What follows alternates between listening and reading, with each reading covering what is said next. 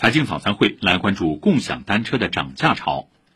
共享单车价格比坐公交车，甚至比打车还贵，日前引发讨论。如今又有一家共享单车平台宣布涨价了。美团单车宣布，由于硬件和运维成本的增加，八月十号晚十一点起，美团单车骑行畅骑卡无折扣价将进行调整，七天卡无折扣价由十元调整为十五元。三十天卡无折扣价由二十五元调整为三十五元，九十天卡无折扣价由六十元调整为九十元。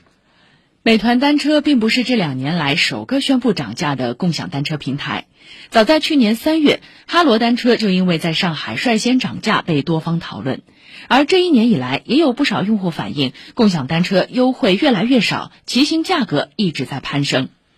从共享单车的涨价史来看。二零一六年九月，摩拜和 ofo 相继进入市场时，共享单车最初价格为每半小时零点五元。如今公开信息显示，目前中国共享单车的市场均价为三十分钟内起步价一点五元，后续平均每十分钟一元。今年许多平台都调整了价格，提高至三十分钟一点五元，两元不等。业内人士指出，经过早期的烧钱抢市场阶段后，共享单车已经进入理性竞争阶段，而随着上游成本和运维成本的提高，共享单车企业只能选择涨价来缓解压力。这背后其实是共享单车盈利模式单一的难题。在共享单车的早期阶段，各企业主要盈利手段是用户押金，而非计时收费。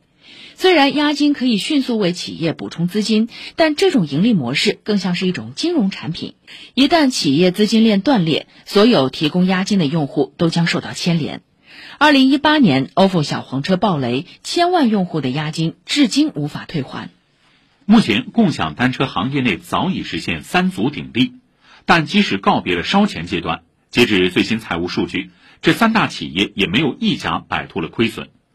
失去了押金收入。单一的收入模式造成了共享单车行业的普遍性困局，再叠加本次上游原材料成本承压，涨价或许是共享单车们不得不做出的选择，但这一行为是否能为消费者所接受，是否能有效缓解企业的盈利困境，还有待市场的验证。以上是财经早餐会。